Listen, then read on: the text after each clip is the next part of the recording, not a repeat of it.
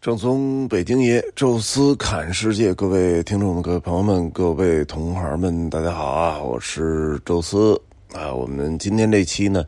就把西班牙的北部给走完了啊，来到整个的伊比利亚半岛的西北部，叫圣地亚哥德孔波斯特拉。有这名字特别长啊！圣地亚哥其实。还是挺好记的，但是后边这一串经常这个记混了。呃，其实最早知道这个大教堂呢，还也是玩小时候玩游戏啊，那个大航海时代，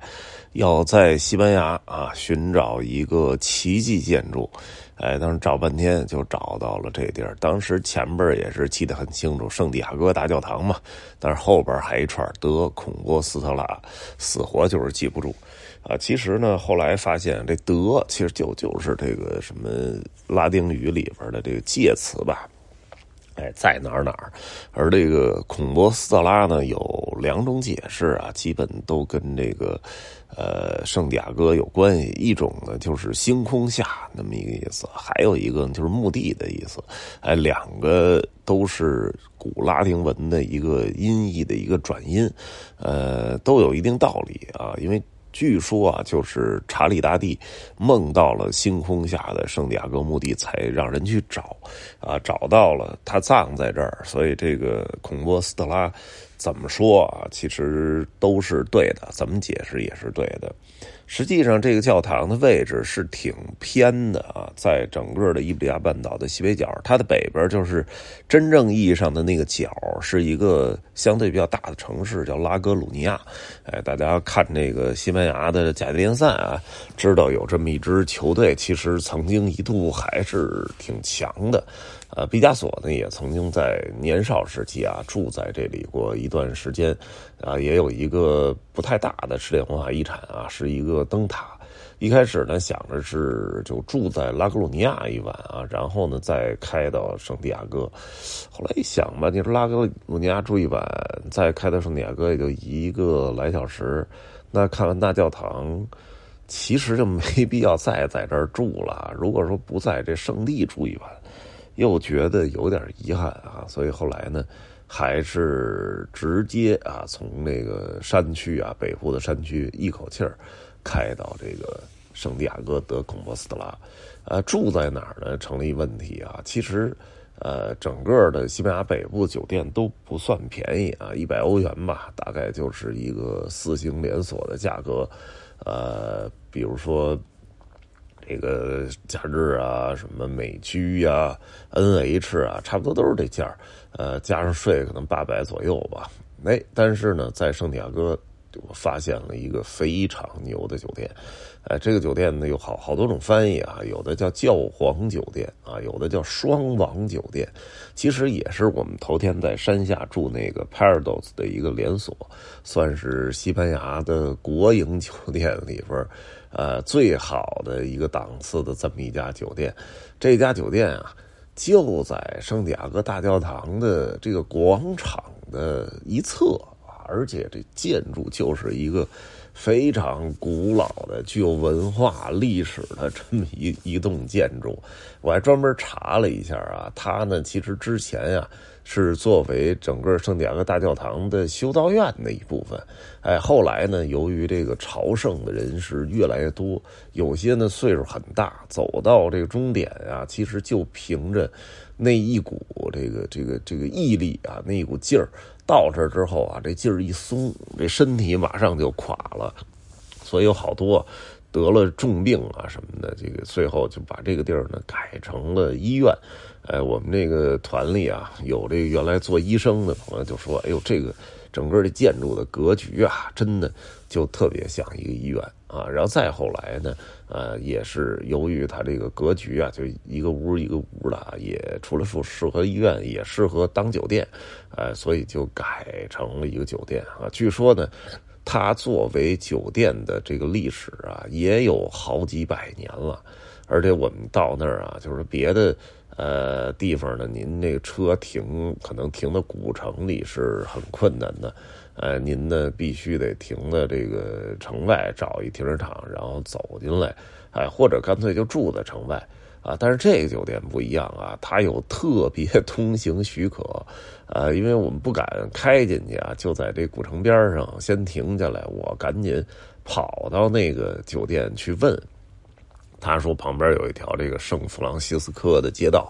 哎，这个你你只要是住这酒店，你就可以有一个特殊许可，直接开到圣地亚哥大教堂前面这广场上啊，然后在这儿卸行李，哎，然后把钥匙交给他们的这个宾馆的服务人员，他们给你开到旁边的专用的停车场。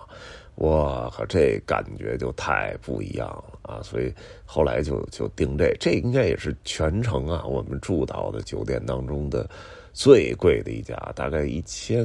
四百多一个人吧，确实是不便宜。哎，但是这个酒店我觉得真的很值啊，就甭说一千四了，我觉得两千四住一宿也是挺值得的啊！因为什么呢？你住在了一个。呃，世界文化遗产级别的建筑里呀，而且这个建筑，呃，从里到外，包括它的。呃，一些古老的这种什么大堂啊，什么礼礼堂啊，还有一些什么这个下边这餐厅是一个地窖餐厅。哎，我们专门到下边有几个人啊，专门到那儿约着说吃吃了顿饭，就甭管吃什么吧，就那个环境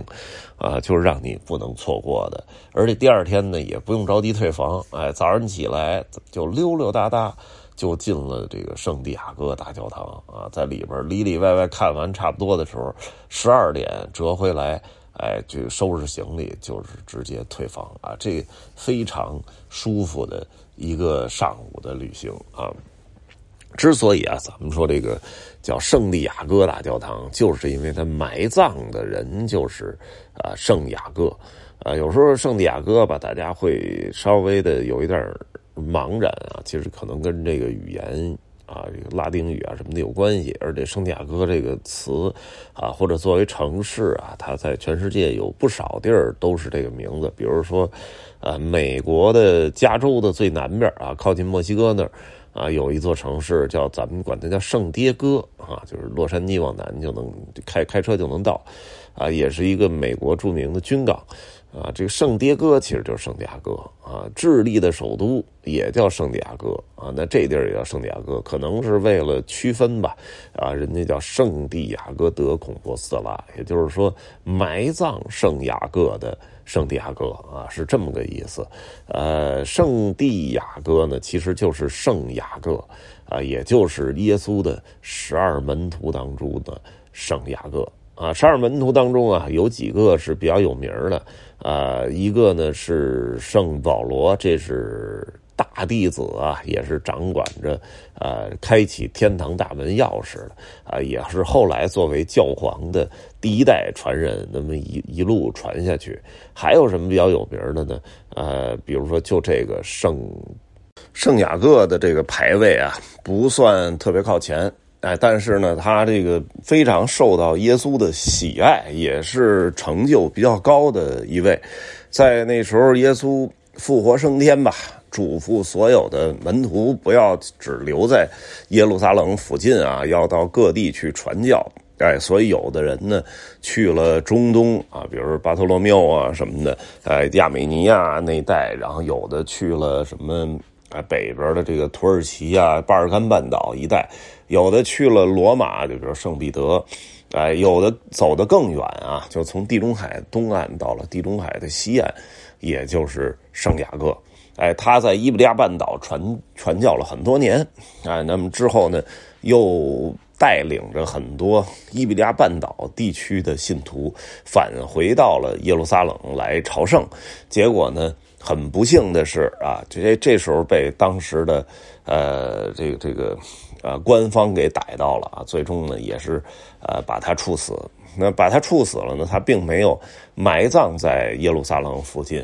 而是被他那些伊比利亚半岛的信徒啊门徒给带回到了这个伊比利亚，也就是西班牙这地区，秘密的给埋葬在了一个地儿啊。所以这就变成了一个谜。哎，在很多的记载当中，只知道圣徒雅各当时。呃，消失了啊！他并没有埋葬在当地，而是被带走了。带到哪儿，很多人都不太清楚。据说啊，后来什么时候呢？是这个查理大帝，呃，这已经是过去好几百年的事儿了啊。查理大帝那时候除了呃顺利的成为了法兰克的国王之外，啊，最重要的一个事儿就是率领整个法兰克王国的这些个呃诸侯小国啊，一起抗击阿拉伯人。因为当时的阿拉伯人已经占据了伊比利亚半岛的大半部分。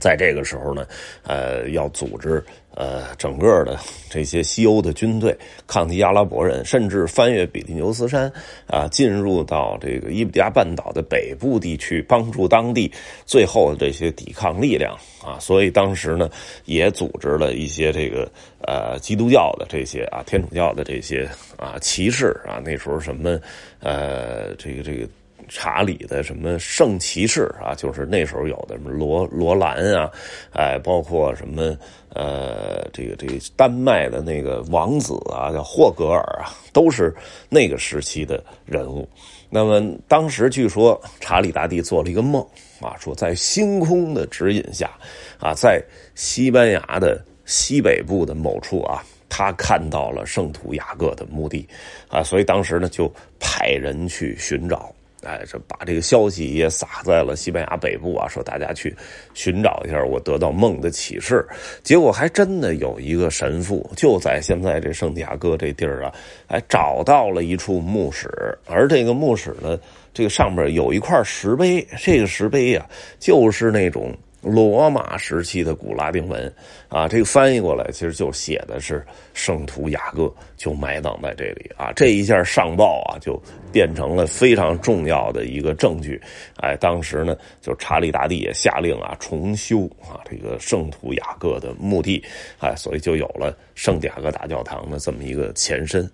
哎，当然啊，这个当年的那个教堂其实不像现在这么大，而且呢，后来啊，阿拉伯军队也一度占领了这个地区。哎，他们呢，那比较顾忌当时可能。天主教的这个势力就在附近啊，呃，过分的说把人墓都挖了，这可能不太合适。哎，但是把教堂确实给拆毁了，而且当时的教堂啊，有一个特别重要的一个呃一个一个标志性的一个东西，就是圣地亚哥大教堂的这个钟。大钟啊，这个钟呢叫圣地亚哥之钟啊，这个钟是被呃当时作为战利品给运回了那个时候阿拉伯人的呃行政中心，也就是。啊，科尔多瓦啊，这科尔多瓦现在也有一个呃教堂清真寺啊，这回头咱们到那时候再说。啊，这个钟在那儿重新铸了之后，变成了清真寺大钟，啊，所以这个是对所有的这个圣徒雅各的信徒的一种侮辱啊，所以他们发誓要抢回圣地，啊，我记得是什么游戏呀？刺客信条吗？好像不是刺客信条，好像是一个什么。现在比较流行的游戏啊，当中就有这么一个奇迹建筑，就是圣地亚哥大教堂。然后最重要的就是要抢回那个圣地亚哥之钟啊。那现在在这个圣地亚哥大教堂的那个纪念品店也有专门卖那个钟的那种钥匙链啊，那个也是可能比较重要的一个信物啊。那么当后来啊真的抢回了圣地亚哥大教堂之后啊，很多多的信徒捐赠自己的财产，花巨资重建啊这座教堂建。得非常的雄伟高耸，再赶上它前面啊有一个很大的广场啊，所以让这座教堂，哎，虽然从建筑面积上可能不算是欧洲最大的几座，哎，但是呢，它这个整个的建筑的美感啊，给人的那种视觉冲击力，那绝对是欧洲数一数二的，而且呢，里边有一个黄金的圣坛。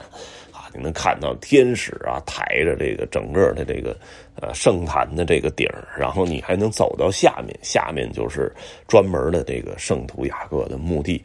而整个这个教堂之森严肃穆啊，大家那朝圣过来，那背着包啊，大包小包走到这儿，在广场上那种欢呼啊什么的，那个确实很感染人。之所以有一条圣地亚哥之路，可能就是跟当时啊抢回圣地非常不容易，而且呢要团结整个西班牙北部的这些个抵抗阿拉伯人的力量啊，所以有大量的这种信徒骑士就从法国啊巴黎的南部，一路沿着这个山区的小路啊，徒步过来到圣地亚哥朝圣。后来就形成了一个非常好的一个传统。到现在啊，几乎我们在这个西班牙北部走的时候，一路都能看见很多人拿着个棍儿，哎，然后。背着一个大的行囊，有的人是走着，有的人是骑车，当然也有像我们这样开车的，这个一路往这个圣地亚哥前行。呃，其实圣地亚哥之路是有很多条路，南边啊，从这个。葡萄牙的里斯本到波尔图，然后再到都有，然后在塞维利亚也有一条走这个西班牙中部的路线去这圣地亚哥。当然最有名的还是从法国，大概就是现在的这个呃那叫什么呀？呃布尔日那附近，巴黎的南部啊，一路啊经这个阿拉阿拉比啊，然后再下到比利牛斯山，到这个圣塞巴斯蒂安，然后沿着西班牙的北部海岸线一路到圣地亚哥。这个是特别有名的，啊，其实每一条路的大概在比较重要的那个点位上啊，其实都有卖这种叫徒步啊朝圣的护照。啊，就跟那个唐僧的通关文牒一样，拿着之后到每一个有纪念价值的小教堂啊，或者住宿点啊什么的，都有可以盖章的地儿。啊，你这一路盖一百多个章，哎，那那个走到圣地亚哥大教堂那那种成就感啊，就甭管你是不是信徒啊，那个我觉得都是很好的经历。而且这一路上吧，有很多你能遇到的人啊，能够有的故事，可能也是呃。很多徒步的一个一个乐趣吧，呃，跟人去交流，然后有些人就就在那儿摆一个小桌啊，就跟咱们那个赶庙会的时候茶棚一样，啊，提供一些葡萄酒啊，或者一些饮水啊，你可以走的时候就可以免费取啊。然后还有一些人问去哪儿啊？你说我去这个圣地亚哥，给你一朵花啊，说帮我把这朵花啊送到这个圣墓前啊，就这种就特别有意思啊，所以。呃，很多的欧洲人啊，就是不不管什么信仰吧，哎，总喜欢走一走啊，慢慢的形成了这么一条文化之路，哎，所以整个这条路，哎，从法国开始一直到圣地亚哥的这条主要的道路啊，是世界文化遗产。然后圣地亚哥大教堂啊，德孔波斯特拉大教堂也是世界文化遗产。呃，这是两个不同的世界文化遗产，而且这个教堂，我们大概在里边前前后后、上上下下看了有大概呃三个小时吧，就是九点到那儿的，差不多十二点啊才算是彻底看完，所以回去收拾行李啊什么的特别紧张啊，就是过十二点也过个十分钟八分钟啊无所谓，你要真是说都一点了，可能人家还得收你一个。这个呃超时的这个费用啊，因为这种就是市中心老城的呃这种酒店吧，就更在乎时间，因为很多人可能都是卡着点退房，然后又有一批人卡着点就来入住啊，所以给他们留的这种打扫卫生的时间其实挺紧张的啊。我们另外还下到这里边的博物馆啊，包括它的墓室啊，有一个地儿专门买票，六欧元啊。就都也都看了一圈啊，最重要的其实还有一个荣耀之门，是从它的正门的左侧有一个专门的一个小门进去。你那个六欧元的那个门票可以进到里边看到，呃，里边展览那些东西。但是荣耀之门，对不起，还得再花十欧元啊才能看啊。当时说就来了不容易就看吧，还得限制时间。然后我们那时候已经快快到十二点了，搞得还挺仓促。结果其实就是这个教堂的大门是啊，就是很很壮观，那前面雕刻了很多人像，从耶稣到他的门徒啊什么的。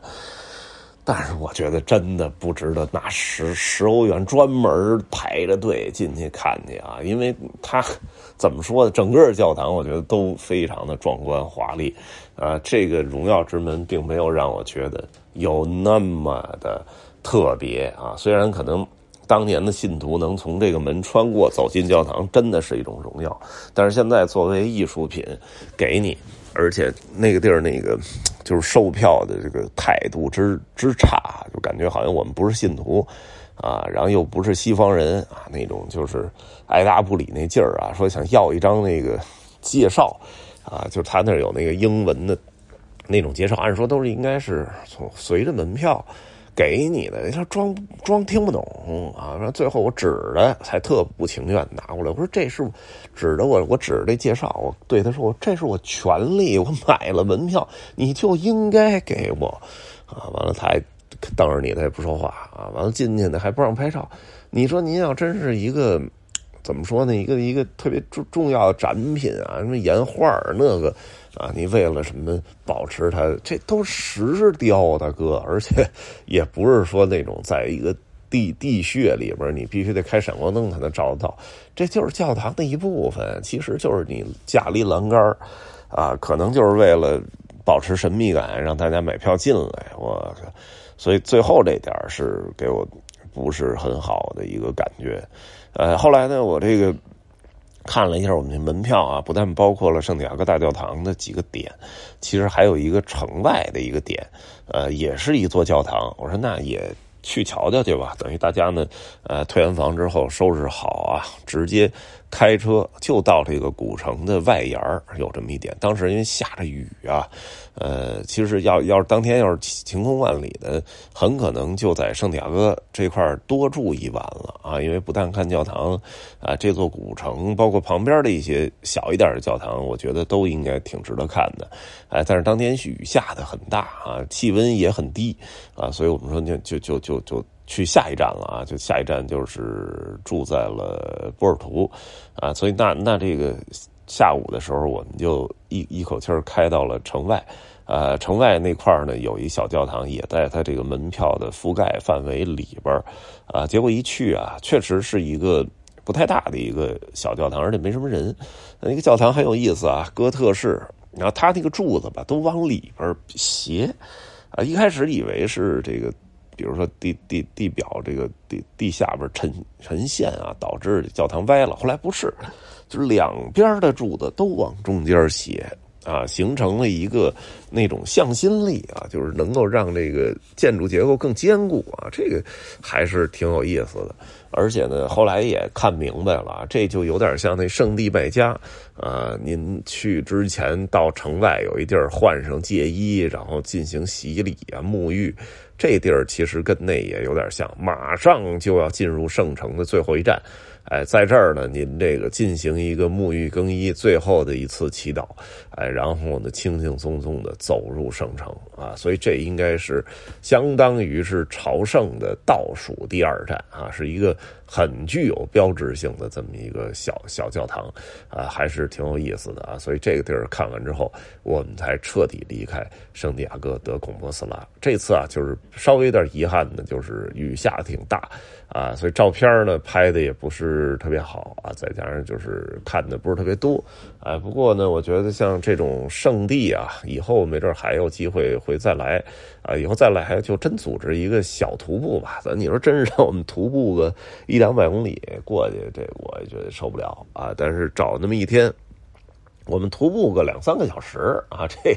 我觉得还是能做到的啊！这找找机会，呃，搞这么一一次小徒步，比如说从拉格鲁尼亚走过去，那个我觉得还是可以可以接受的啊！那以后以后再说吧，等到过两年，呃，想起这事儿了，我们组织一个类似这种的旅行啊，也希望大家能够有机会可以参加。呃，这期啊，圣地亚哥德孔波斯特拉大教堂就跟大家聊到这儿啊。我们后面呢，呃，即将进入葡萄牙啊，就因为整个的。呃，伊比利亚半岛的西部、西南部啊，都是葡萄牙国这这个国家啊，我们可能会有